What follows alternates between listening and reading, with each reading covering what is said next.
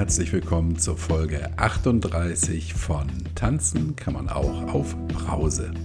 Und jetzt wird mir gerade klar, dass ich immer und immer wieder das gleiche Intro mache und auch die Begrüßung meiner Gäste immer das gleiche ist.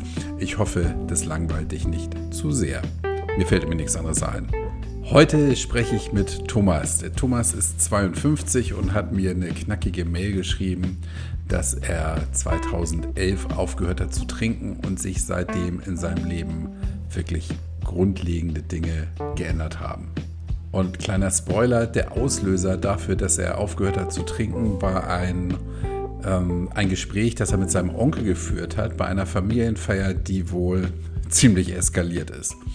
Ja, und der Thomas hat immer bis zum Eintreten der Symptome der Diplopie getrunken und dann ist er nach Hause. Was Diplopie ist, muss ich selber nachlesen, aber du wirst es in diesem Gespräch erfahren.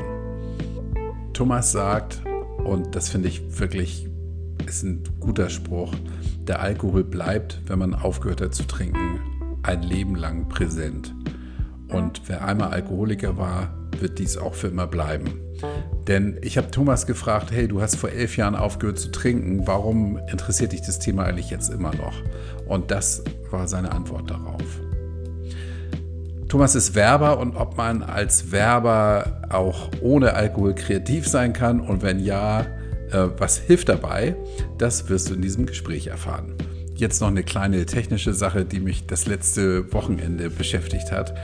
Ähm, ich gucke mir immer an, wie viele Leute eigentlich meinen Podcast hören. Und in der letzten Woche bzw. am Wochenende habe ich gesehen, hey, das haben so wenig Leute meinen Podcast gehört wie noch nie zuvor. Und da stand ich wirklich vor der Entscheidung, ey, ich schmeiß das alles hin und lass es einfach bleiben. Wenn keiner meinen Podcast hört, dann hat das ja gar keinen Sinn. Und mit dem Gedanken habe ich mich tatsächlich ein paar Tage beschäftigt und ausgerechnet mein zehnjähriger Sohn kam dann zu mir und fragte, hey Papi, hast du auch so wenig ähm, Abrufe auf deinem Podcast? Er sagt, das ist ein Bug bei Spotify, über die mein Podcast läuft. Tja, so kann es gehen. Also ich hoffe, ihr, ihr, du, du bist weiterhin dabei und bleibst mir treu. Davon lebt dieser Podcast schließlich. Meine letzte Woche angekündigte Seite tanzen kann man auch auf brause.de, ist inzwischen ja live, gefällt mir aber noch nicht so gut und eine liebe Freundin aus der Rauschlos Glücklich Gruppe bei Facebook hat sich angeboten, mir dabei ein bisschen zu helfen, die ein bisschen schicker zu machen und das wird jetzt in den nächsten Tagen geschehen. So, genug Blabla, lehn dich zurück, rucke die Kopfhörer zurecht, hier kommt Thomas und am Ende der Sendung übersetze ich nochmal, was Diplopie ist.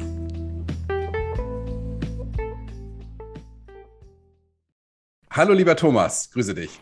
Hallo Kai. Ich freue mich, dass du mir gestern geschrieben hast und wir heute schon die Möglichkeit haben, hier zusammen zu sprechen. Finde ich ja, richtig klasse. Ich freue mich auch. Ähm, für unsere Hörer, du hast ein tolles Equipment da. Das heißt, du wirst hier laut und klar übertragen. Das finde ich auch super. Ja, das bleibt abzuwarten. und ich habe dir ähm, Entschuldigung. Bitte, bitte, bitte. Na, ich habe dir eben gesagt, ich habe mich auch auf dieses Gespräch nicht weiter vorbereitet. Ich weiß, du bist in der Werbung. Ähm, und Werbung war auch letzte Woche bei dem Gespräch mit der Andrea äh, ein gutes Thema. Die sagte, in der Werbung wurde schon in den 80ern unglaublich viel getrunken.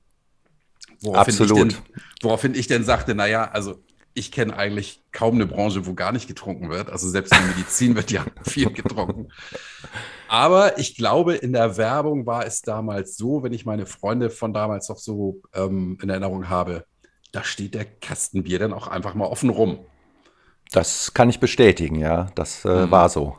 Oder ist vielleicht noch so. Ich bin schon lange aus dem Agenturgeschäft raus. Ich bin schon seit einiger Zeit selbstständig, aber äh, Alko Alkoholkonsum gehörte immer dazu, ja. Mhm. War das denn so eine, so eine Feierabendgeschichte oder ähm, wurden da auch besondere Ereignisse denn mit Alkohol gefeiert? Wie war das? Wie hast du das in Erinnerung? Also in dem, äh, in der Agentur, wo ich gelernt habe in Düsseldorf, das, äh, das war eigentlich omnipräsent. Also da gab es einige Heavy-User sozusagen. Also die, äh, das war mitten in der Altstadt damals, die Agentur, und in der Mittagspause äh, ging man raus und äh, äh, zum Mittagessen und dann gab es dann auch schon mal fünf, sechs, sieben Altbier dazu. bisschen ah, okay. Standgas für den, für den Nachmittag sozusagen. Ah, also gar nicht mal ähm, so nach Feierabend, sondern tatsächlich schon zur Mittagszeit, um dann kreativer zu werden oder was war die Idee dabei? Also ich denke, das war der Sucht geschuldet. Das, ähm, ja, also äh, genauso wie Rauchen äh, eine Zeit lang oder über Jahrzehnte hinweg immer akzeptabel war, auch in Gaststätten zu rauchen, genauso war es mehr oder weniger akzeptiert, dass äh, auch während während des Berufs getrunken wurde. Das mhm. war, äh, ja, also es war auch nicht verpönt. Ähm, ich kann mich erinnern, ich hatte einen äh, Kreativdirektor, der, ähm, ja, also immer auch mit einer Fahne zur Arbeit kam. Das äh, fiel dann schon bei den Kunden manchmal unangenehm auf oder bei den äh, Kollegen. Ähm, aber er war halt einer dieser funktionierenden Alkoholiker, ähm, die man gar nicht anders kannte. Also er hat seinen mhm. Job ordentlich gemacht, soweit ich mich erinnern kann. Und äh, ja, aber Alkohol gehörte, gehörte immer dazu, das stimmt. Und fügte sich natürlich auch damals äh, in mein eigenes Konsummuster rein. Also mhm. äh, ich muss sagen, dass ich damals nicht oder wenig tagsüber getrunken habe, weil das dann tatsächlich auch meine eigene Performance im Job äh, sehr beeinträchtigt hat. Aber sobald es irgendwie 17.30 Uhr, 18 Uhr war, ja, da stand ein Kasten Bier in der Kaffeeküche und dann traf man sich äh, da, um den Tag ausklingen zu lassen. Das war ganz, ganz üblich. Mhm. Da fällt mir gerade ein, ich habe vor 22 Jahren war ich mal eine Zeit lang in London und ähm, da war ich so erstaunt, wenn du da mittags rausgehst, da haben die gesoffen wie die Geisteskranken. Also ja, das stimmt. Also ich habe damals auch, äh, ich habe damals auch wirklich ähm, London war meine Lieblingsstadt. Ist es auch eigentlich heute noch. Ich war länger nicht mehr da, Brexit und Pandemie bedingt. Ähm, aber diese Art und Weise, wie der Alkoholkonsum dort überhaupt in England äh, quasi in die Gesellschaft integriert ist, also der, der Pub an sich in England äh, erfüllte ja auch eine oder erfüllt immer noch eine ganz äh, wichtige soziale Funktion. Mhm. Da traf man sich, das war quasi das ausgelagerte Wohnzimmer. Und äh, ja, also ich habe das geliebt ich mochte mhm. auch das, äh, die, die englische Bierkultur sehr gerne. Ja. Fand ich auch immer schön, was, was ich wirklich erschreckend fand, wenn wir in der Mittagspause raus sind und die alten Herren in ihren 2000 Pfund Anzügen sich dann mittags die dritte Flasche Rotwein reingelötet haben. Ne? Das fand ja. ich einfach irre. Also, ja, ähm, ja das stimmt. Das kenne ich aus Deutschland nicht. Aber gut, wir sprechen über dich. Ähm, du hast vor zehn Jahren aufgehört zu trinken. Ja, 2011. Mhm. Das ist dir noch sehr präsent. Das heißt, du beschäftigst, sonst wären wir ja auch nicht hier, du beschäftigst dich nach wie vor mit dem Thema. Ja, äh, beschäftigen wäre vielleicht zu viel gesagt. Ich, äh, es, also es ist immer noch existent in meinem Leben. Natürlich, weil ich auch äh, immer in Berührung komme mit äh, Alkoholkonsum, wenn ich mich äh, mit Leuten treffe. Ähm, also es, es, es hat noch einen, einen Platz in meinem Bewusstsein sozusagen, aber längst nicht mehr so, wie es, wie es äh, kurz nach meiner Trockenheit war. Mhm. Ähm, aber ich denke, die Leute, die mich kennen, also wenn ich mit neuen Leuten, Unbekannten zusammenkomme, dann äh, wird das natürlich schon registriert, dass ich nichts trinke. Ähm, aber ich habe dann auch eigentlich nicht so eine große Lust, mich ständig zu erklären. Also ich äh, benutze dann auch immer so den kleinen Umweg über, ja, ich bin mit dem Auto da und dann äh, hat sich eigentlich die Diskussion erübrigt. Aber mhm. ähm, also ja, natürlich. Also ich, wie gesagt, ich lebe in Düsseldorf und hier ist äh, natürlich auch in der Altstadt ähm, eine Bierkultur da, eine Alkoholkultur. Das äh, muss man ganz klar sagen. Ähm, eine andere als in Bayern jetzt zum Beispiel, aber äh, ich habe eigentlich erst nachdem ich aufgehört habe zu trinken, gemerkt, wie sehr das eigentlich ähm, verankert ist in unserer Gesellschaft. Mhm. Ähm, wie, wie omnipräsent Alkoholkonsum eigentlich ist. Mhm. Und äh, ja, deswegen komme ich immer wieder damit in Berührung. Ja, und vorher ist es dir nicht aufgefallen, weil du Teil der Kultur warst, sozusagen, ne? Absolut, der, ja. Mh, ja. ja. Was war denn der Grund, warum du aufgehört hast, Alkohol zu trinken? Ich denke, das war eine Kombination von Gründen. Ich äh, habe getrunken, seit ich 15, 16 war. Ich bin damals in einem kleinen Ort in Hessen aufgewachsen und äh, da gab es äh, genug Anlässe dazu, also ein, ein Bier zu trinken, wenn man äh, auf, auf eine Kirmes ging oder auf ein Volksfest, wo man auch immer wieder dieselben Leute getroffen hat. Das äh, war eigentlich ganz normal. Und ähm, Alkoholkonsum ist in meiner Familie auch immer sehr beherrschend gewesen, ganz beherrschendes Thema. Also mein äh, Großvater mütterlicherseits hat sehr viel getrunken. Ähm, das war auch immer wieder Anlass für Streitereien in der Familie. Ähm, mein Vater hat eigentlich bis zu seinem Tod sehr viel getrunken. Ähm, mein Onkel, also der, äh, der Bruder meiner Mutter, hat sich, ähm, ob absichtlich weiß ich nicht, aber zumindest bewusst, muss man so sagen, totgesoffen. Und ähm, mein Stiefvater hat eben auch sehr viel Alkohol getrunken. Also wie gesagt, das, das Thema auch in seiner negativen Ausprägung war immer in meinem Leben da. Ähm, ich habe das aber natürlich nicht hinterfragt, ähm, denn solange es funktioniert hat und solange ich keine größeren Beeinträchtigungen dadurch hatte, äh, äh, habe ich dann natürlich auch, auch mitgemacht. Mhm. Und ähm, ich muss auch ganz ehrlich sagen, erst nachdem ich aufgehört habe und auch mein, mein Umfeld darüber informiert habe, dass, dass ich jetzt also keinen Alkohol mehr trinke, ähm, weil es eben bedenkliche Ausmaße angenommen hat, ähm, war eigentlich so gut wie jeder überrascht. Auch wirklich meine engsten Familienmitglieder, inklusive meines Vaters. Ähm, Freunde haben alle gesagt, wir, wir, wir haben überhaupt nicht den Eindruck gehabt, dass du einen problematischen Konsum hattest. Und äh, das hat mich sehr überrascht und ich habe dann auch ähm, wirklich das Gespräch gesucht mit ihnen und habe gesagt, also wir, wir haben zusammengesessen und zum Beispiel in einer einer Gastwirtschaft in der Altstadt und äh, also wenn wir auseinandergegangen sind, war mein Deckel rund und deiner auch. Also äh, wir haben beide 25 äh, 0025 oder 03er Altbier getrunken und du bist nicht auf den Gedanken gekommen, dass das vielleicht problematisch sein könnte. Mhm. Und äh, dann äh, sagten sie immer, na ja, aber äh, man hat es dir nicht angemerkt. Und das mhm. stimmt. Also beim Konsumieren war es für mich immer wichtig zu funktionieren. Also ich habe immer einen sehr ausgeprägten Hang dazu gehabt, mich selbst von außen zu beobachten und ähm, habe mich immer dann sehr angestrengt, zum Beispiel deutlich zu reden.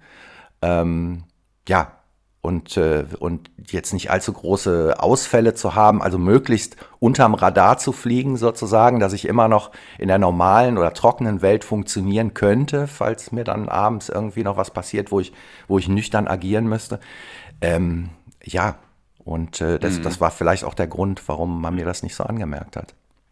Das heißt, du gehörtest nicht zu denen, die, wenn sie anfangen zu trinken, nicht mehr aufhören können und dann irgendwann drüber sind und einfach umkippen. Also Doch, also umkippen nicht. Ähm, also da hatte ich auch zwei, drei Erlebnisse, wo ich tatsächlich über diese Grenze äh, mich drüber getrunken habe, wo ich dann also wirklich den Kontrollverlust oder einen Filmriss hatte. Ähm, aber das nicht mehr aufhören können bis zu einer gewissen Grenze. Also mhm. bei mir war das persönlich immer ähm, der Punkt, wo, wo ich Objekte nicht mehr optisch fixieren konnte. Wo ich also wirklich doppelt, doppelt gesehen habe. Ja, okay. Ähm, das, das war so das Anzeichen, wo, wo ich dann selber gesagt habe, okay, jetzt musst du aufhören. Das war dann aber auch meistens der Punkt, wo, wo der Rausch, also ich war wirklich ein expliziter Rauschtrinker, bis zu einem Punkt gegangen ist, ähm, ja, wo ich entweder schlafen konnte oder wo es, wo es ein angenehmer, zumindest für ein paar Stunden angenehmer Zustand für mich war. Mhm. Finde ich, find ich interessant, weil das jetzt nochmal wieder ähm, eine neue Sparte ist von, von ich sag mal, Trinkern. Ja, es gibt die, die, ja. die ein bisschen trinken, um einen kleinen Rausch zu kriegen, die, die sich völlig wegballern. Ja, und mhm. dann du, der sagt, ähm, sobald ich doppelt sehe, und da musst du ja noch einigermaßen zumindest ein bisschen klar im Kopf sein, um das überhaupt noch zu registrieren, dass du doppelt siehst und dann, dann noch ähm, den Schneid hast zu sagen, jetzt höre ich auf und gehe nach Hause. Das finde ich spannend. Naja, also aufhören und nach Hause gehen, das habe ich dann gemacht. Äh, mhm. Allerdings nur aus dem Grund, weil ich wusste, dass ich also in dieser, in der Gesellschaft nicht mehr äh, anständig funktionierte. Aber auf dem Nachhauseweg äh, habe ich natürlich an einem Kiosk kalt gemacht und habe mir da auch noch äh, zwei, drei Flaschen für zu Hause mitgenommen. so, okay. Weil zu Hause war es ja egal. Also zu Hause kann ich Ah. ja äh, äh, so. Ich Ja, war auch verstehe. eigentlich eher nicht so der Gemeinschaftstrinker, sondern eher der Solo-Trinker. Mhm. Ähm, also ich äh, auch nicht, auch kein Genusstrinker. Also ich war jetzt nicht äh, äh, jemand, der gesagt hat, hm, das ist aber ein guter Wein oder oh, das ist aber ein toller Whisky, sondern ich habe bewusst getrunken, meistens Bier, ähm, um diesen Rauschzustand eben herbeizuführen. Und dann auch allein zu Hause. Alleine zu Hause, ja. Mhm. ja. Mit den entsprechenden Überresten am nächsten Tag. Denn, denn ergibt es ja fast Sinn, dass dein Umfeld das so nicht, nicht oder nicht so mitbekommen hat, ne? Also Wahrscheinlich, wie, ja. Wie, wie schlimm es um dich tatsächlich stand. Ja, wahrscheinlich. Mhm. Wo das Ganze ähm, natürlich aufgefallen ist, ich kann mich an einen Urlaub erinnern, den ich mit meiner Mutter und äh, meinem, äh, meiner Patentante und meinem Onkel damals gemacht habe. Da haben wir Verwandte in den USA besucht, wo wir auch so eine Art Roadtrip gemacht haben und rumgefahren sind. Wo natürlich mein öffentliches Ich und mein privates trinkendes Ich ähm, ich nicht verstecken konnte, weil wir haben in Hotelzimmern zusammen gewohnt und äh, wir haben den ganzen Tag im, zusammen im Auto verbracht, wo dann irgendwann ähm, mein Onkel mich an die Seite genommen hat, mein Patenonkel, und zu mir gesagt hat, also ich glaube, du hast wirklich ein Problem. Das war auch der Onkel, der ähm, zum Beispiel die äh, Geschichte meines, meines anderen Onkels sozusagen äh, mitbekommen hat, der sich also tot, tot getrunken hat.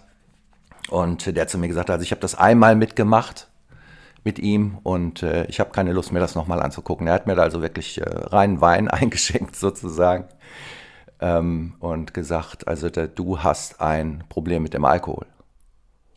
Wie alt Das war, das war kurz bevor ich aufgehört habe. Das war auch ein Aus, also mh, 2011, 32, äh, 42, 42. Ne? Ja. 42, Du bist jetzt, genau. du bist jetzt ähm, zwei, 52, 53. Genau, 52. Mhm. Ja. Okay, und, ähm, wie war das für dich, als er dich darauf angesprochen hat? Also das war äh, äh, natürlich sehr schambehaftet. Also ich habe mich ertappt gefühlt, denn insgeheim wusste ich das ja immer, dass äh, ich äh, ein Problem mit dem Trinken hatte. Und wenn jetzt aber jemand aus deinem unmittelbaren Umfeld oder familiären Umfeld das so klar anspricht, ähm, dann fühlt man sich natürlich erwischt und ertappt und dann hat man keine Möglichkeit mehr vor sich selber, sich selber was in die Tasche zu lügen, sozusagen. Wie hast du denn darauf reagiert? Oder zwei Fragen. Zum einen, wie hat er dich darauf angesprochen? Also war das für dich okay, wie er es gemacht hat? Denn interessiert mich, wie er es tatsächlich gemacht hat. Und B, hast du es dann geleugnet oder bist du darauf eingegangen? Ähm, wie hat er das gemacht? Er hat mich äh, zur Seite genommen in einem äh, stillen Moment. Er hat das Gespräch mit mir unter vier Augen geführt und hat mit mir relativ klar, also dazu muss man wissen, mein, äh, mein Onkel ist Westfale und die Westfalen nehmen wenige Blätter vor den Mund. Und er hat mir das, hat mir das sehr klar so gesagt und auch sehr eindringlich gesagt. Er hat das nicht von mir verlangt, du musst aufhören mit dem Trinken, sondern er hat mir einfach seine Wahrnehmung ganz ungefiltert äh, geschildert. Was war der zweite Teil der Frage? Wie du, wie du darauf reagiert hast, ihm gegenüber? Ich glaube, ich habe nicht viel gesagt. Also dann müsste ich vielleicht nochmal mit ihm sprechen, wenn er sich überhaupt noch dran erinnert. Ähm, ich habe mir das angehört und ähm, konnte eigentlich nur bei jedem Satz, den er gesagt hat, ihm beipflichten und sagen, ja, deine Beobachtung stimmt, du hast recht. Ich trinke zu viel. Also war, war der Weg der Beschreibung, was er erlebt hat, für dich richtig in dem Moment?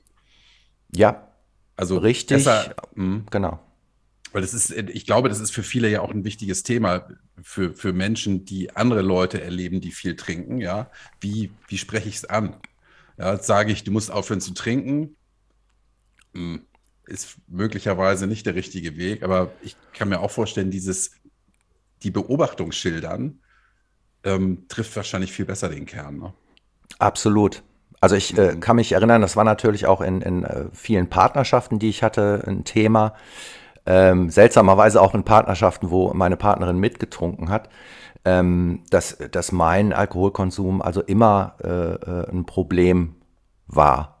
Und wenn aus der verständlichen Eigennützigkeit einer Partnerin heraus äh, sie zu mir gesagt hat, also das akzeptiere ich nicht mehr und du musst, äh, du musst damit jetzt aufhören. Das hat bei mir eigentlich so eine Trotzreaktion ausgelöst. Dann, äh, mhm. dann erst recht. Das ist mein Leben und ich äh, bin erwachsen und ich weiß äh, und ich mache, was ich will. Ähm, das äh, hat eigentlich eher den, bei mir persönlich den gegenteiligen Effekt gehabt. Mhm.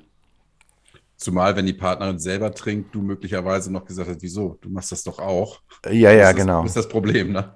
Genau, da sagt, da sagt ein Esel zum anderen Langohr. Also das Trinkverhalten war vielleicht ein anderes. Mhm. Also ihr Trinkverhalten war ein anderes. Entschuldigung. Ähm, war aber letztlich, ihr Trinkverhalten war auch ein Auslöser dafür, dass ich aufgehört habe. Also äh, der, ähm, auslösende oder der, quasi der, der Tropfen, der das fast zum Überlaufen brachte, für mich war ein, eine Familienfeier zusammen mit ihrer ähm, Familie. Es war eine große, gut bürgerliche äh, Familie mit ganz vielen Geschwistern und deren Partnern. Entschuldigung, ich bin ein bisschen äh, unter dem Wetter. Ähm, und äh, jedes Mal, wenn wir dort waren, äh, und alle, alle Partner und Familienmitglieder dabei waren, wurde also heftigst äh, getrunken. Ähm, und ich kann mich dann an eine Feier erinnern, wo wirklich um drei Uhr morgens alle, die noch wach waren, wirklich komplett sturzbetrunken waren und mhm. auch keinen geraden Satz mehr rausbrachten und so. Und das äh, Faszinierende oder Erschreckende für mich war dabei, dass ich eigentlich noch der Nüchternste war. Also ich, weil hm. ich als funktionierender Gamma-Trinker dann äh, irgendwann gesagt habe, also Leute, jetzt äh, wirklich, reißt euch mal zusammen. das kann es ja wohl nicht sein. Hm. Und e, e, eben inklusive auch meiner Freundin, die wirklich nichts mehr konnte, die also, äh, äh, die ich dann noch nach oben ins Bett buxieren musste und ausziehen musste. Und das war der Punkt, wo ich gesagt habe, ähm, ich will das nicht mehr ich, ich kann das nicht mehr, ich äh, muss damit aufhören, weil äh, das äh, fahre ich vor die Wand sonst, diese Kiste. Mhm. Und das ist dir klar geworden in dem Moment, wo du die anderen gesehen hast und nicht quasi dich im Spiegel gesehen hast. Also. Ja, also klar war es mir schon eine lange Zeit davor. Mhm. Ähm, aber das war eben eine Situation, die mich damit konfrontiert hat, so so bist du oder so ist man, wenn, mhm. wenn man völlig betrunken ist. Ja. Und äh, das ist natürlich auch eine Sache, die, die, ich heute sehr bewusst feststelle. Also wenn ich heute in eine nasse Umgebung reingehe, ähm, ähm, dann äh, ja, was ich früher irgendwie lustig und gemütlich fand und interessant fand, das ist einfach, das kommt mir heute sehr äh, armselig vor. Also mhm. enthemmt, übergriffig. Äh, auch die Themen interessieren mich nicht, die dann noch auf den äh, Tisch kommen.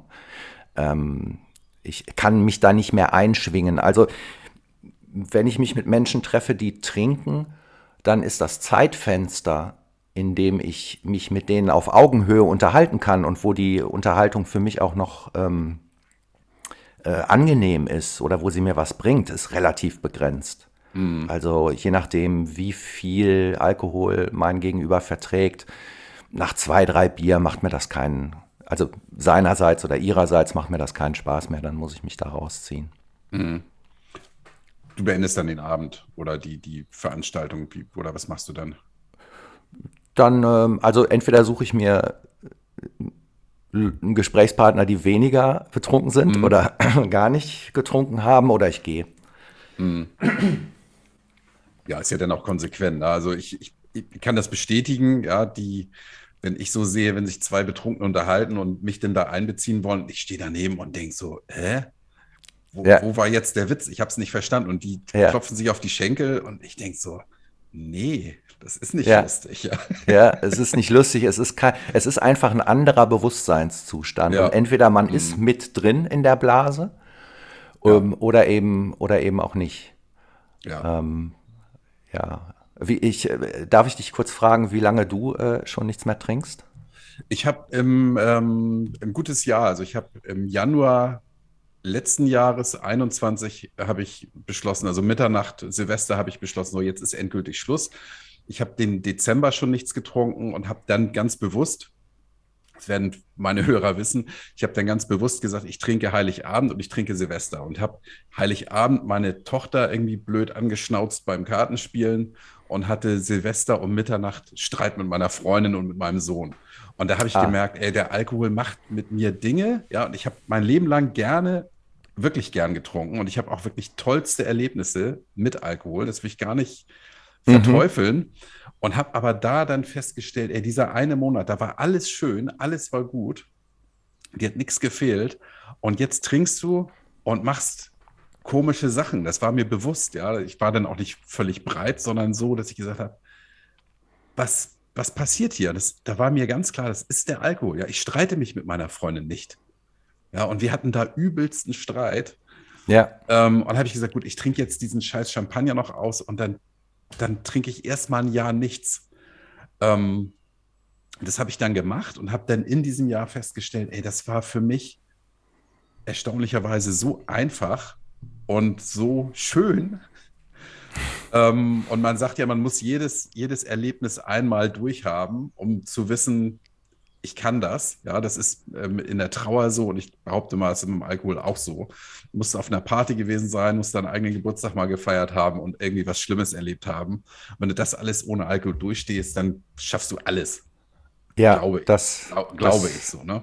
Das kann ich bestätigen. Also äh, also, wie gesagt, es ist ein anderer Bewusstseinszustand. Man mhm. muss gucken, wie man in der Umgebung, die man vorher äh, mit Alkohol erlebt hat, ähm, jetzt funktioniert oder was, was für, ähm, ob es einem was bringt, ob man das genießen kann oder nicht. Gespräche, Feiern, ähm, Abende einfach alleine zu Hause. Ähm, und ein Jahr ist meiner Erfahrung nach, ich kann wirklich nur für mich sprechen und das ist bei ganz vielen Menschen auch anders. Ähm, ein Jahr ist, ist ein guter Zeitraum, um zu wissen, ah, so ist das. Mhm. Das äh, genau. So und ja. Mhm. Und für mich war dann auch wichtig zu sehen, vermisse ich den Alkohol und arbeite ich auf irgendein bestimmtes Datum hin. Ja, weil dieses, ich ja. habe mir ja gesagt, ich mache es ein Jahr und dann habe ich gesagt, wenn ich jetzt auf Silvester hinarbeite und die Tage runterzähle, ja, ist das ja. auch irgendwie blöd, ja? Oder ja, das dann, ist... dann habe ich ein ernstes Problem, möglicherweise. Und ich habe immer geguckt, wie lange trinke ich nicht mehr. Und da war ich ja auch echt super stolz drauf. Deshalb habe ich auch diesen Podcast dann angefangen. Und ähm, heute weiß ich, mir fehlt da nichts, ja. Und diese Situation, also was du sagst, ja, ähm, bin ich da noch, äh, fühle ich mich da noch wohl bei solchen Gesprächen oder so? Nee. Das heißt, ich gehe solchen Situationen von vornherein mehr oder weniger aus dem Weg oder fahre da gar nicht hin, wo solche Dinge passieren. Genau. Äh, das darf man auch nicht unterschätzen, äh, dass sich natürlich das Leben, die, die Freizeitbeschäftigung oder die Anlässe, zu denen man früher getrunken hat, dass manche davon auch einfach wegfallen. Also mhm. ich war nie, Stichwort Düsseldorf, ich war nie ein großer Karnevalsfan, aber ich habe in meinen nassen Zeiten den Karneval als Anlass genutzt zu trinken, weil da, wir, weil da jeder getrunken hat. Mhm. Danach habe ich das noch einmal versucht, mich mit äh, Freunden zu treffen äh, zu einer Karnevalsveranstaltung äh, zum Rosenmontagszug. Das war unerträglich. Also da habe ich, da habe ich erstmal gemerkt, dass wenn das der eine Faktor wegfällt, ähm, der ein, äh, ein, einen bestimmten Anlass äh, für mich erträglich gemacht hat, nämlich das Trinken, dass, dass das ganze Thema einfach nichts, nichts mehr für mich ist. Mhm. Ähm, und äh, zu dem Stichwort, was du gesagt hast, ähm, ich muss alles mal durchlebt haben, jeden Anlass mal durchlebt haben oder jede Lebens- oder Alltagsphase durchlebt haben, um zu gucken, wie das ist ohne Alkohol. Als ich aufgehört habe zu trinken, war ich so durch mit diesem Thema. Ich hatte so die Schnauze voll von dem Thema Alkohol, weil es, ich, es war auch so, es passierte auch nichts mehr Neues. Also ich hatte, glaube ich, jede, jede Phase äh, äh, alles gemacht, was man mit Alkohol machen kann. Zu viel getrunken, Genuss trinken, mit Wein oder diese äh, berühmten Zigarren- und Whiskyabende unter Männern und das Bier am Strand und alles, also je, jede Geschichte, die man um den Alkohol ähm, herumweben kann. Äh, ich komme aus der Werbung, deswegen weiß ich, dass man äh, alles eigentlich nur richtig framen muss und dann funktioniert das. Aber ich konnte mir selber diese Geschichten nicht mehr erzählen. Und äh, natürlich habe ich den Saufdruck danach gemerkt. Ich hatte auch äh, Entzugserscheinungen, also relativ milde ähm, Kreislaufprobleme. Ähm, und natürlich hatte ich in den ersten Tagen und Wochen und Monaten äh, einen extremen Saufdruck. Und ähm, habe dann natürlich auch alle Hilfsangebote, die es so gab, äh, in Anspruch genommen. Ich bin zu den anonymen Alkoholikern gegangen, äh, zweimal. Das hat für mich nicht besonders gut funktioniert, aber generell das Konzept äh, finde ich, finde ich sehr gut. Vor allen Dingen den Ansatz zu sagen, one day at a time. Also, äh, mhm. wie heißt es? Äh, nur für heute. Nur, genau, nur für heute. Mhm. Äh, das finde ich einen großartigen Gedanken, weil wenn du diesen Weg gehst, dann guckst du nicht immer auf das Ziel. Dann sagst du nicht mhm. immer, ah, bis Silvester muss ich noch durchhalten oder sonst ja. irgendwas, sondern jeden einzelnen Schritt, jeden einzelnen Tag. Nee, heute nicht. Heute nicht. Mhm. Und äh, was aber letztlich bei den anonymen Alkoholikern für mich nicht funktioniert hat, ist, dass ich wollte dieses Thema Alkohol aus meinem Leben raushaben. Ich wollte, ich wollte es raushaben. Es hatte meine Familie kaputt gemacht, es hat meinen Vater beeinträchtigt, es hat meinen Onkel umgebracht, es hat äh, äh mir selber Probleme gemacht. Aber auf diesen AA-Meetings ging es immer um dieses Thema. Jeder mhm. klagte sich gegenseitig sein, sein Leid und äh, dieses, ich wollte einfach nicht mehr über dieses Thema reden. Ich wollte es weghaben. Und das hat für mich persönlich nicht so gut funktioniert, aber ähm, generell, wie gesagt, äh, war es eine große Unterstützung, vor allen Dingen in der Anfangszeit für mich, da rauszukommen. Mhm. Was hast du noch gemacht? Du sagst, du hast alle Angebote angenommen. Gespräche vor allen Dingen. Gespräche mhm. mit, äh, mit Familienmitgliedern und Freunden, was insofern ähm, nicht immer so einfach war, weil ähm, die meisten ja auch noch weiter getrunken haben. Mhm. Und das immer aus, aus, aus einer relativ nassen Sicht betrachtet haben.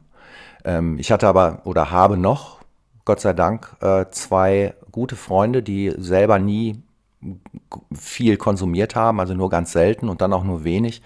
Ähm, und das hat mir sehr geholfen. Mhm. Dieses, dieses Gespräch. Auch einfach, dass ich nicht bewertet wurde, wenn ich mich, ähm, wenn ich sie angerufen habe oder mich mit ihnen getroffen habe und gesagt habe, boah, also heute, echt, heute hätte ich wirklich Lust, mal ein Bier zu trinken. Mhm. Und äh, also die, das hat mich sehr unterstützt, diese externe, diese externe, trockene Sicht auf meine Situation. Mhm. Aus heutiger Sicht, wie, wie schlimm war es denn für dich, die Trinkerei? Also du sagst, du, du hättest dich, früher oder später hättest dich damit umgebracht wahrscheinlich, ne? Ja. Mhm. Ja. Ähm, wie schlimm, äh, da fehlen mir die Vergleichsmöglichkeiten. Also ich weiß auch, dass diese äh, Logik, die man sich selbst gegenüber immer wieder anwendet, also diese, diese nasse Argumentation, ähm, sehr trügerisch sein kann. Also es gibt immer eine Geschichte, die man sich erzählen kann von wegen, naja, aber du, äh, du, du funktionierst ja noch. Es ist mhm. ja noch nichts Schlimmes passiert. Also ähm, es gibt auch die Geschichten von Trinkern, die wirklich in der Gosse landen müssen, die ihren Job verlieren müssen und ihre Wohnung und ihre, und ihre Beziehung und ihre Familie das ähm, war bei mir nicht so, das wollte ich aber auch nicht. Und ich wusste, so wäre es aber gekommen, wenn das, okay, wenn das Sinn macht. Ja. Hast du denn noch, hast du denn noch vernünftig arbeiten können? Ja, ich habe auch den Alkoholkonsum, äh, ich habe den Alkohol mit eingebaut. Mhm. Also ähm, ich bin kreativ tätig, ich bin Texter und Konzeptioner und habe also, wenn ich einen bestimmten Job auf dem Tisch hatte, immer überlegt, wann trinke ich das erste Bier? Also das war äh, also ganz verrückt, das äh, war mir bis jetzt gerade auch noch nicht so klar, wann trinke ich das erste Bier, in welchem Takt trinke ich, damit ich diesen Job, damit ich dieses Zeitfenster ausnutzen kann, also dieses, äh, dieses funktionierende Al äh, ähm, Betrunkenheitsfenster, damit dieser Job fertig wird. Ähm, ich weiß nicht, ob das, ob du verstehst, was ich meine, aber mhm. ähm, also Alkohol mit Alkoholkonsum durchläuft man ja verschiedene Phasen. Es gibt die, die erste Euphoriephase nach dem ersten, zweiten Bier. Dann mhm. äh, äh, pegelt man sich so langsam auf einem bestimmten Niveau ein, wo man gut funktioniert, wo es, wo, wo, wo man was weggearbeitet kriegt und ab einem bestimmten Punkt, wenn man dann unkontrolliert zu viel, zu schnell trinkt, dann äh, kriegt man es nicht mehr hin. Also ich mhm. hatte das tatsächlich diesen, diesen Mechanismus oder diese Taktung hatte ich, hatte ich für mich perfektioniert. Mhm. Und äh, ja. So. Dass du dich auf so einem Pegel, Pegel hochgetrunken hast. Genau. Und den gehalten habe vor allen Dingen, weil ich mhm. fand es immer sehr unangenehm, wenn, wenn der, äh, wenn mein Blutalkoholgehalt abgesunken ist. Das war eine sehr unangenehme äh, Erfahrung für mich. Dann bekam ich einen trockenen Mund, dann fing, dann fing schon so katermäßige Kopfschmerzen an. Also sagen wir mal, ich mhm. hätte ein, zwei Bier getrunken oder fünf äh, und dann eine Stunde nichts. Mhm. Äh, das war unangenehm. Das heißt, wenn ich einmal getrunken habe, habe ich auch in den allermeisten Fällen wirklich weiter getrunken, um diese beginnenden Katersymptome wegzutrinken. Ja, Für Wahnsinn. mich. Und war dir denn zu der Zeit, wo du das so praktiziert hast, klar, dass es da möglicherweise eine Verbindung auch zu deiner Familie gibt oder dass du dir die Schicksale deiner Familienmitglieder dann vor Augen gehalten hast oder kam dir das gar nicht in den Sinn? Ähm, doch, ganz, ganz massiv. Also, wie gesagt, mein Vater hat zu der Zeit auch sehr viel getrunken. Ich habe äh, ganz schlimme Erlebnisse mit meinem Stiefvater als Jugendlicher gehabt, ähm, wo der Alkohol ganz klar äh, der Auslöser und der Grund dafür war. Also es, äh, jeder, der äh, wirklich ein netter Mensch war, unter Alkoholeinfluss sich in, in irgendwas verwandelt hat, was er nicht war. Mhm. Meinem Stiefvater, also mein Vater wurde irgendwie nett und gemütlich und lustig, mein Stiefvater wurde unangenehm äh, übergriffig. Mhm. Und ähm, ja, also wie gesagt, das Thema war, war überall präsent und äh, äh, meine Familie hatte da, oder das, das, Konsumverhalten in meiner Familie hatte da einen ganz großen Einfluss auf mich, bestimmt. Mhm. Bin ich mir ganz sicher. Was meinst du denn aus heutiger Sicht, wie lange hat es gebraucht von der Einsicht, dass du ein Alkoholproblem hast, zu dem Tag, wo denn diese besagte Feier war, wo du nichts mehr getrunken hast. Kannst du die Frage nochmal wiederholen? Ja, ich, manchmal schweife ich ein bisschen aus mit meinen Fragen. Nein, nein, nein, also, ich. Äh, äh, bitte. Wann, wann, ist, wann ist dir klar geworden, dass du ein Problem hast? Also der, der, der Zeitpunkt, wann du gemerkt hast, ich habe ein Problem, bis zu dem Zeitpunkt, wo du aufgehört hast. Wie, wie groß ist die Zeitspanne dazwischen? Ah, okay. Ähm, mehrere Jahre. Mhm. Also, dass ich ein Problem habe, war mir, damit, dem konnte ich gar nicht entrinnen, diesem, dieser Erkenntnis.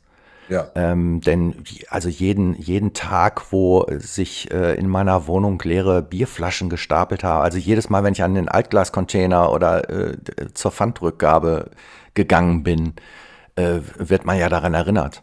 Mhm. Und ähm, also das in meinem Fall von, von der Realisierung des Problems bis zum tatsächlichen Aufhören mit Sicherheit 15 Jahre. Mhm. Wenn nicht sogar ich mehr. Das, ich finde das immer wieder faszinierend, ne? Das, das, was Alkohol mit Menschen macht. Also, wenn ich mit einem kaputten Auto fahre und der Auspuff knattert, ja, dann gehe ich zur Reparatur. Aber wenn man selber kaputt ist, ja. dann denkt man, ja, das mache ich morgen. Ja, das ist wie bei, wie bei den anonymen Alkoholikern, nur andersrum, ja. Nur ja, genau. Heute. Nur genau. heute trinke ich noch und morgen ja. höre ich dann auf. Ähm, naja, aber das Ding ist ja, alle anderen fahren ja auch mit einem kaputten Auspuff rum. Ja, das stimmt.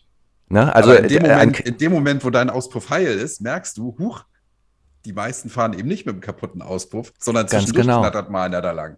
Ganz ja, genau. Und dann fahre ich halt einen anderen Weg oder mach ja. das Fenster zu. Ja. Das ist das für Das stimmt. Und äh, also es ist ja auch nicht so, dass man jetzt ähm, in, wenn man trocken geworden ist, ähm, durch die Welt geht und sagt, guck mal, was bin ich für ein guter Mensch und oh, ich habe mhm. so viel Selbst Selbstdisziplin und da bin ich raus. Also ein gewisses Element an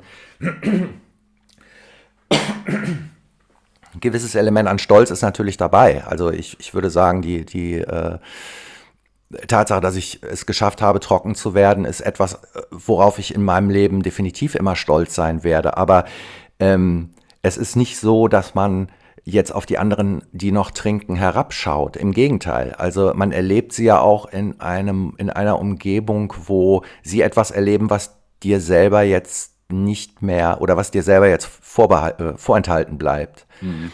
Und ähm, natürlich, wenn die Sonne scheint und ich bin draußen und sehe die Leute, die äh, äh, schön am Rhein sitzen und sich äh, irgendwie ihr Weißbier oder ihr Altbier reinzwiebeln, natürlich beneide ich die. Mhm. Also es ist nicht so, dass ich jetzt äh, wirklich ähm, äh, geläutert und also ich habe das Licht gesehen und äh, jetzt ich, ich habe es geschafft und so. Nee, also ich, ich wünschte, ich könnte ab und zu mal ein Bier trinken, vielleicht auch zwei zusammen mit Freunden, diesen leichten, dieses, diesen leichten Bass bekommen. Mhm. Ähm, aber ich weiß, das geht nicht, weil ich so nicht konsumiere. Das habe ich oft genug versucht, ähm, äh, diesen, dieses eine Bier zu trinken oder diese zwei Biere zu trinken und danach nach Hause zu gehen. Mhm. Äh, oder danach auf, auf äh, Brause äh, umzusteigen. Mhm. Das, äh, so bin ich nicht. Das, das ja. So funktioniert mein Suchtgedächtnis nicht. Mhm. Ja, ich, das ist ein guter Punkt, was du sagst. Ja, also ähm, natürlich sollen die Leute, die nichts mehr trinken, sich nicht erhaben fühlen. Das ist totaler Quatsch, ja. Ähm, und dem Alkohol gegenüber eine, eine Demut zu zeigen, finde ich auch wichtig, weil wir wissen, es ist in den aller, allermeisten Fällen eine Krankheit, die einen eben nicht mehr loslässt. Ja, wie die Andrea in ihrem Buchtitel sagt, die Bestie schläft. Also, wie du ja, ja auch sagst, ne? trinkst zwei Bier und dann wärst du wieder dabei. Ja. Ähm, und ich finde es auch gut, dass du sagst, ja, ich natürlich würde ich mich gern mal an Rhein setzen und mal ein paar Bierchen trinken. Ja, und so ja. einen leichten Glimmer haben. Und ja, das ist halt, ist, ich meine, wir sind jetzt Anfang Mitte, ich, du bist Anfang 50, bin Mitte 50, ja. Ähm, wir werden auch keine Profifußballer mehr. Es gibt halt gewisse Dinge, die, die gehen halt nicht mehr.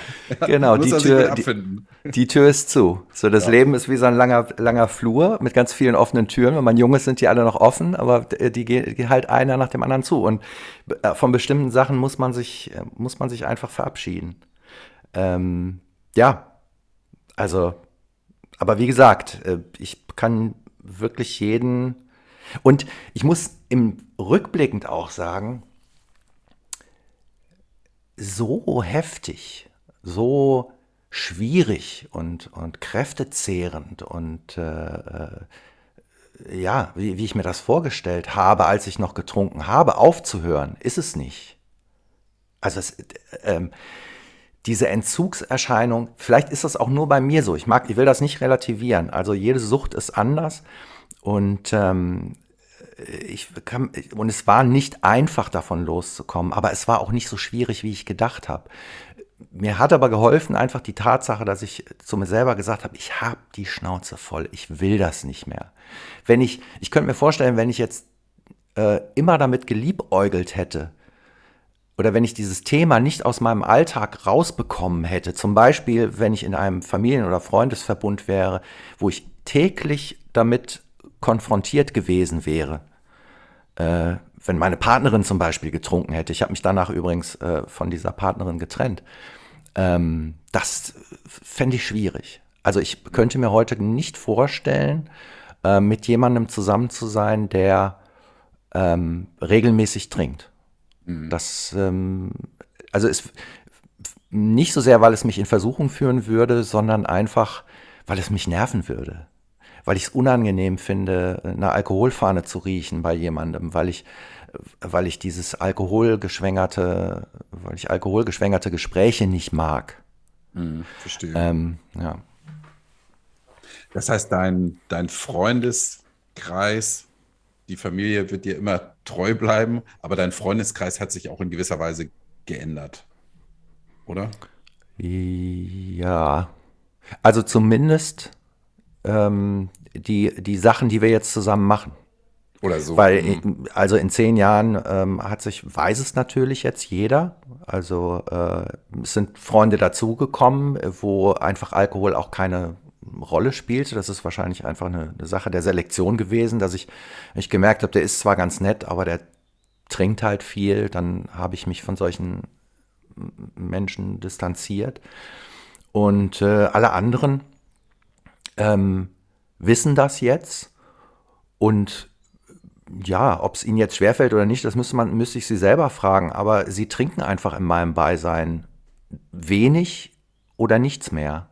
Wobei ich immer gesagt habe, mir macht das nichts aus, wenn du, du kannst ruhig ein Bier trinken oder einen Wein trinken. Du kannst dich auch ruhig betrinken, wenn ich dabei bin. Du musst nur akzeptieren, dass ich dann irgendwann gehe.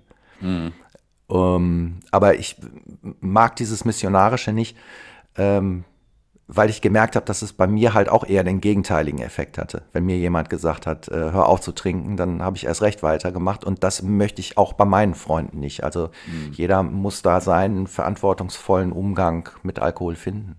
Verstehe, ja. So. Mm, Ich habe noch mal eine Frage zu deiner Arbeit. Du hast ja damals oder bist ja zur Werbung gekommen, da wurde getrunken und ich unterstelle mal Alkohol und Kreativität. Ich glaube, seit Hemingway gehört das irgendwie zusammen, ja. Also, ähm, und das, ich glaube, wenn der nicht gewesen wäre, glaube ich, hätten wir dieses Thema nicht in dem Maße, gerade in der Ja, ja. Thema der Kreativität. Ähm, wie hat sich denn deine Arbeit verändert für dich? Ähm, du meinst die Art und Weise, wie ich meine Arbeit erlebe oder was für Ergebnisse dabei rauskommen?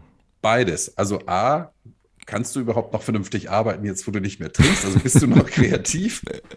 ähm, ist es dir schwer gefallen, nüchtern zu arbeiten? Und hattest du den Eindruck, ich, ich bin jetzt, also mein Geist ist nicht so frei, wenn ich nüchtern bin? Wie, wie hast du das erlebt? Hm, verstehe. Also der Alkoholkonsum bei Kreativen ist ähm, also ein Klischee. Äh, also ich habe ja selber, ich habe ja selber, wie ich vorhin gesagt habe, den Alkohol eingesetzt, um gewisse kreative Leistungen zu vollbringen. Ich habe aber jetzt äh, mit meinem Erfahrungshintergrund aus zehn Jahren Trockenheit gemerkt, das ist eine, das ist ein Selbstbeschiss. Ähm, das funktioniert auch anders. Es ist ein bisschen arbeitsintensiver, sich in diese, in diese kreative Zone zu bringen. Dafür, ähm, das kann man aber auch anders erreichen. Also äh, durch, durch die richtige Umgebung, durch, äh, durch eine bestimmte Musik, durch einen bestimmten Tee, den man sich macht oder bestimmtes Essen, was man vorher isst, was das alles befördert. Ähm, Alkohol ist der Holzhammer. Der hängt dir ein warmes Mäntelchen um, um deinen Kopf und dann äh, musst du nicht mehr nachdenken, dann musst, also musst du dir keine Sorgen mehr machen oder keine, hast keine, keine äh, Angstzustände mehr, sondern dann funktionierst du einfach. So, das ist der, das ist die äh, einfache Möglichkeit. Aber der Körper und der Geist sind sehr komplexe Maschinen, wenn man das so sagen kann, sind sehr komplexe Abläufe und Organismen. Ähm, da, da kann man auch mal mit homöopathischen Dosen rangehen, ohne direkt so die, die große biochemische Keule zu nehmen. Und äh, das war, das war ein Lernprozess.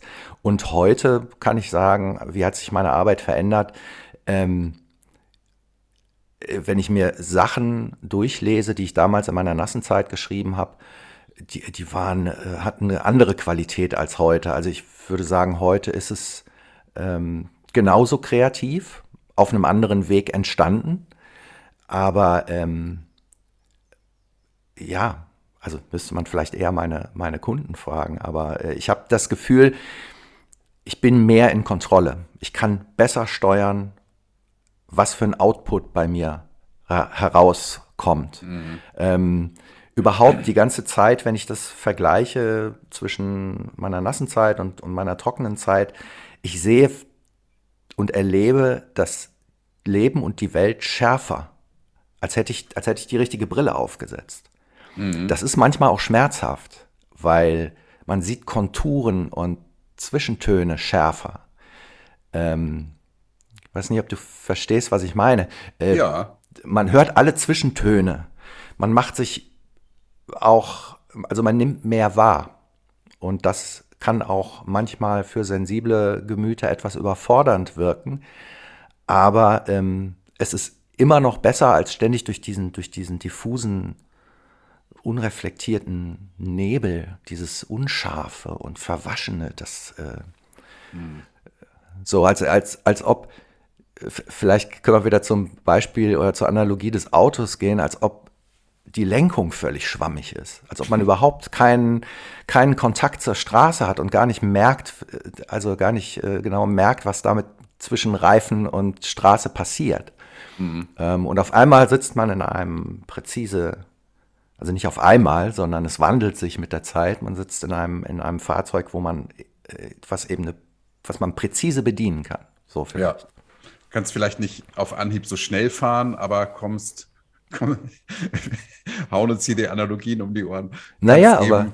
Ähm, kannst eben präziser steuern und kommst sicher zum Ziel, so vielleicht. Ja, genau, genau. Und das, ja. und das mhm. äh, äh, hat auch eine sehr, es äh, hat auch eine sehr äh, äh wohltuende Qualität.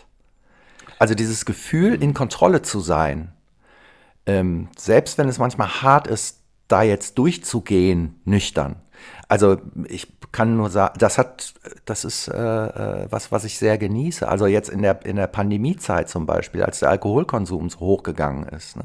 Natürlich hat jeder und auch ich hier zu Hause gesessen und auch ich habe mir gedacht, Mensch, haben die es jetzt gut? Die können sich wenigstens mal einen Abend Urlaub im Kopf gönnen.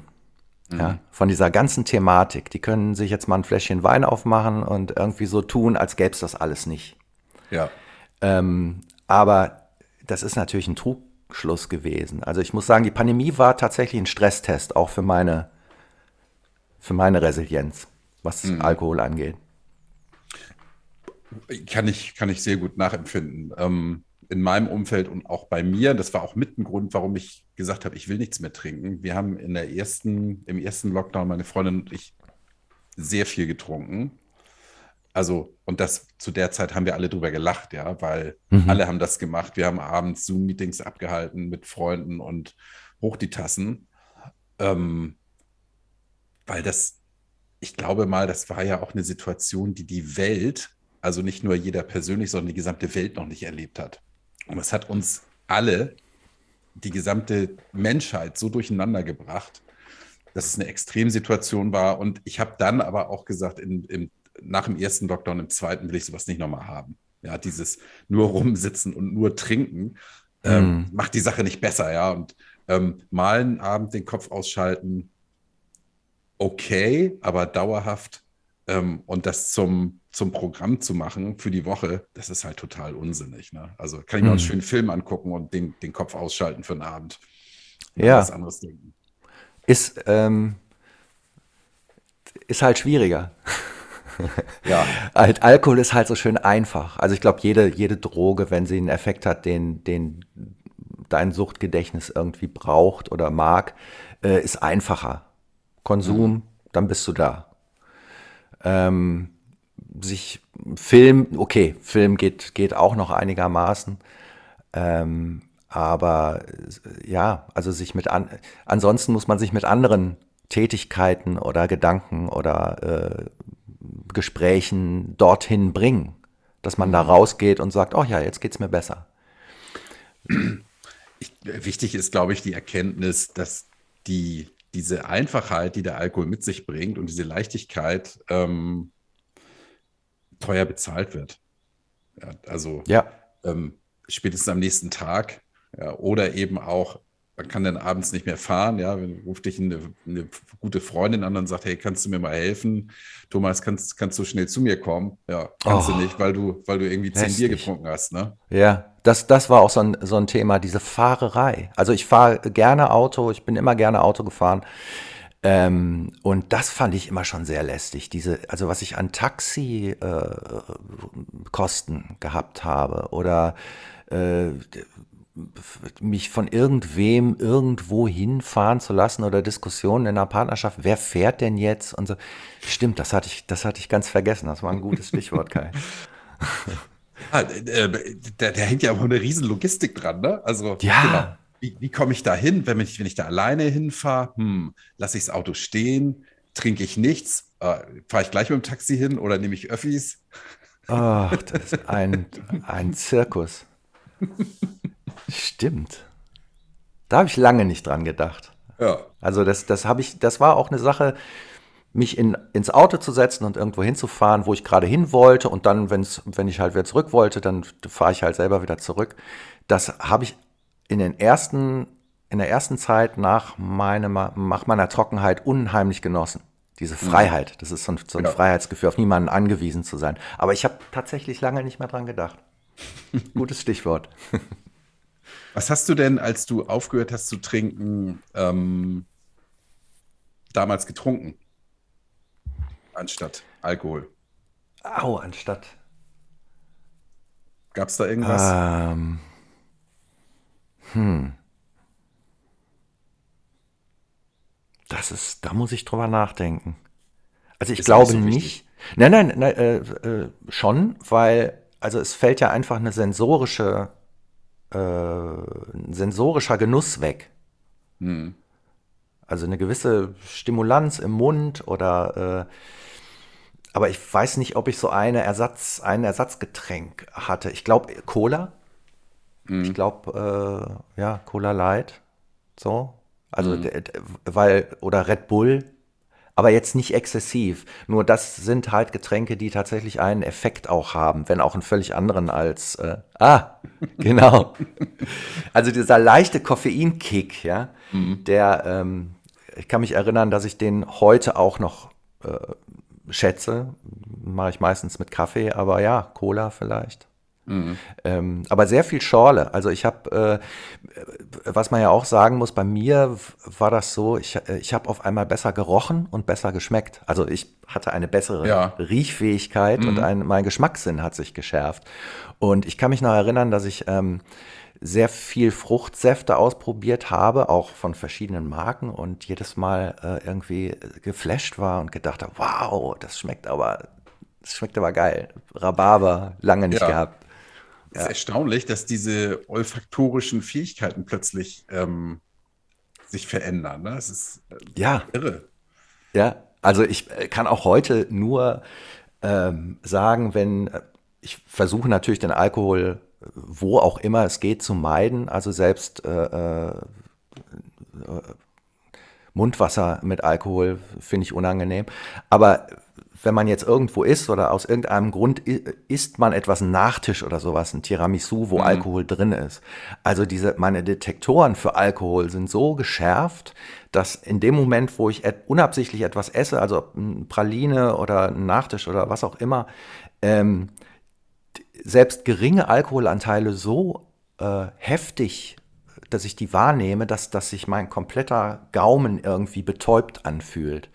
Ähm, ich kann das nicht. Also alles andere wird, wird über, überdeckt. Jeder andere mhm. Geschmacksanteil, wenn irgendwo Alkohol ist, auch nur ganz wenig, wird, werden alle anderen Geschmäcker für mich verschwinden dahinter.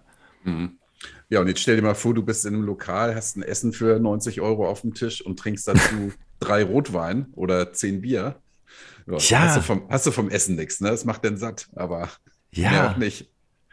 Also, äh, ja, stimmt eigentlich, ne? Komisch. Komisch, dass das so zusammengehört ähm, für, für alle, die Alkohol trinken. Also, dass quasi die, der Geschmacksanteil des Alkohols sich so, dass, dass das Gehirn das so abspeichert, das passt zu diesem guten Essen. Ähm, Erst wenn man nicht mehr trinkt und dieses gute Essen genießt, weiß man, wie gut es wirklich ist. Oder mhm. wie, wie wenig gut es ist. Ist ja, äh, am Ende Wahnsinn. ist das, du bist ja Werber, am Ende ist das, behaupte ich mal, ein Werbegag, ja. Also zu einem roten Fleisch gehört ein roter Wein oder ja, ja. Weißwein. Der ist halt Bullshit, genau. weil ähm, klar, ich meine, die, die Geschmacksnerven, die Geruchssinne werden einfach zum Teil betäubt durch den Alkohol. Also ja. das, das gute Essen kommt gar nicht so richtig durch. Aber im Kopf ist es so abgespeichert, dass erst das zusammen äh, gut ist. Ja. In Anführungsstrichen. Genau. Ja. Ja, das sind, das sind die Geschichten, die, die wir alle gelernt haben, äh, in der Familie, in unserem bisherigen Leben. Also zu, zu Grünkohl mit Mettwurst gehört ein ordentliches Pilz. Ja. Ne? Nachher, Solche Sachen. Nachher ein Schnaps, ne? Ein Kümmel. Ja, so. genau. Oh Gott. Hamburg trinkt Ja. Helbing dazu. Oh Gott, ey. Ein was? Ein Helbing, das ist so ein, das ist so ein, ähm, ein Korn, Kümmel, ich glaube Kümmel hier aus Hamburg oder um, um Hamburg. Helbing. Gibt okay. es auch nur hier. Okay. Ja, kannst du auch nur eiskalt trinken, weil ansonsten fällst du gleich tot um, wenn du das Zeug trinkst. Also, boah. Darf ich heute, darf ich heute nicht mehr dran denken. Also, Hier, hier in Düsseldorf ist das der Killepitch. Das ist so ein Kräuter, ganz starker Kräuterlikör. Und äh, das ist so, also wenn man, wenn man abends nach, nach einem Altbierabend sich nochmal richtig die Kante geben will, dann trinkt man eben einen Killepitch und dann äh, braucht man sich auch für den nächsten Tag nichts vorzunehmen. Also das, ich will das alles nicht, nicht verharmlosen. Und, ähm, aber man muss auch eine gewisse Distanz und einen gewissen Humor dazu entwickeln glaube ich, zu dem ganzen Thema. Also man kann jetzt nicht äh, äh, allein aufgrund der Tatsache, weil man überall damit konfrontiert wird, ähm, muss man irgendwie seine eigene Einstellung dazu finden. Und ich finde, Alkohol hat auch immer äh, ges gesellige Aspekte gehabt und auch humorvolle Aspekte gehabt, selbst wenn ich heute viele Sachen einfach nicht mehr witzig finde. Aber man muss das, man muss das äh, Ganze etwas locker sehen, glaube ich. Man kann auch auf diese Zeit zurückblicken und sagen, also es gab, gab auch lustige Sachen. Also klar. ja, wobei es bestimmt viele Menschen gibt, die das eben nicht können, ne? aufgrund ihrer Ja, ja, Trink stimmt. Trinkvergangenheit. Aber äh, finde ich einen ganz wichtigen Punkt, den du ansprichst. Ich meine, der Alkohol ist omnipräsent. Das ist egal, wo wir hingehen. Der ist immer da, wenn wir da hinkommen. Und deshalb ist es gut, einen vernünftigen Weg zu finden, damit umzugehen, dass er da ist. Das finde ich, Ja. das ist ein schöner Punkt. Ja, einen Weg zu finden, der für einen selber funktioniert. Ja. Ähm, also, und das ist wirklich bei jedem verschieden. Auch, ich kann auch jeden verstehen, der sich komplett davon distanziert und sagt, also ich gehe nicht mehr in Kneipen. Ich, wenn ich mich mit Freunden treffe, dann äh, möchte ich nicht, dass getrunken wird.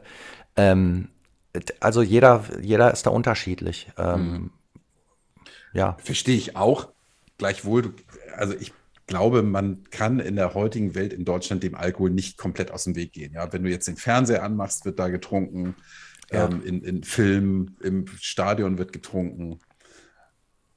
Es geht nur begrenzt und dann ist es gut, wenn man für sich einen Weg findet, damit klarzukommen. Das ja, ist ein, ist ein guter Punkt. das stimmt. Was würdest du denn deinem jüngeren Ich sagen? Du triffst dich jetzt auf der Straße, 18 Jahre alt, Düsseldorfer Altstadt und du heute, Thomas, mit 52 triffst ein 18-jähriges Ich und hast die Möglichkeit, ihn zur Seite zu nehmen. Das ist eine gute Frage. Was würde ich dem sagen? Ich würde ich würd ihm sagen, äh, du machst dir was vor. Du machst dir was vor. Also du, du kannst weiter diesen Weg gehen, aber lass dir gesagt sein, das ist ein Holzweg. Das ist eine Sackgasse. Am Ende ist nichts. Das, das würde ich, würde ich ihm so sagen, weil im Endeffekt war es, ich will nicht sagen, es war eine verlorene Zeit, aber es war eine Zeit, die ich wesentlich besser hätte verbringen können. Ja. Ja, Schönes weil es, Schlusswort. ja. Hm. Also ich kann wirklich jeden nur en- ermutigen, das zu versuchen, sich diese Nüchternheit zu gönnen und zu gucken, wie es funktioniert, weil zurück kann man immer. Ähm, aber guck, wie sich dein Leben verändert. Guck, was gut wird. Guck, was besser wird, was guck vielleicht auch drauf, was, was schwieriger wird. Und dann zieh Bilanz. Ich drücke jeden die Daumen, es lohnt sich. Danke für das Schlusswort, Thomas. Es hat mir sehr viel Spaß gemacht. Mir auch. Danke, War Kai. eine sehr große Freude und ich sage Tschüss. Tschüss, Kai. Mach's gut.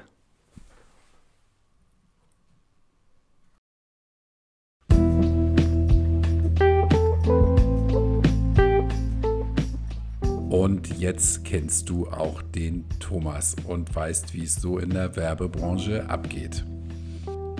Ich hoffe, du hattest Spaß mit dieser Folge, mit diesem Interview und bleibst mir auch weiterhin treu, damit ich nicht weinen muss, wenn ich auf meine Abrufzahlen gucke.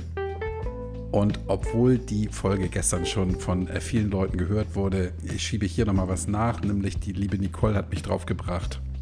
Ich habe nicht aufgeklärt, was Diplopie ist.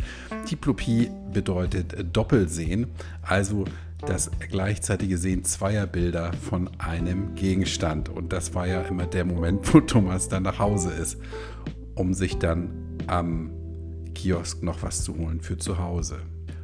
Und meine liebe Schwester hat mich drauf gebracht, dass es nicht Folge 39 ist, die ich hier veröffentlicht habe und auch nicht Folge 38, wie ich eingangs sage, sondern tatsächlich erst Folge 29, weil ich ja immer nur die Folgen zähle, in denen ich ein Interview führe. Im Titel habe ich das angepasst, das Intro lasse ich so. Am kommenden Dienstag wird es voraussichtlich ein kleines Special geben, weil dann ist genau auf den Tag genau mein Podcast sechs Monate alt und da werde ich vielleicht ein kleines Resümee ziehen und vielleicht auch die erste Staffel dann beenden und mit der nächsten Folge denn die Staffel 2 beginnen. Mal schauen.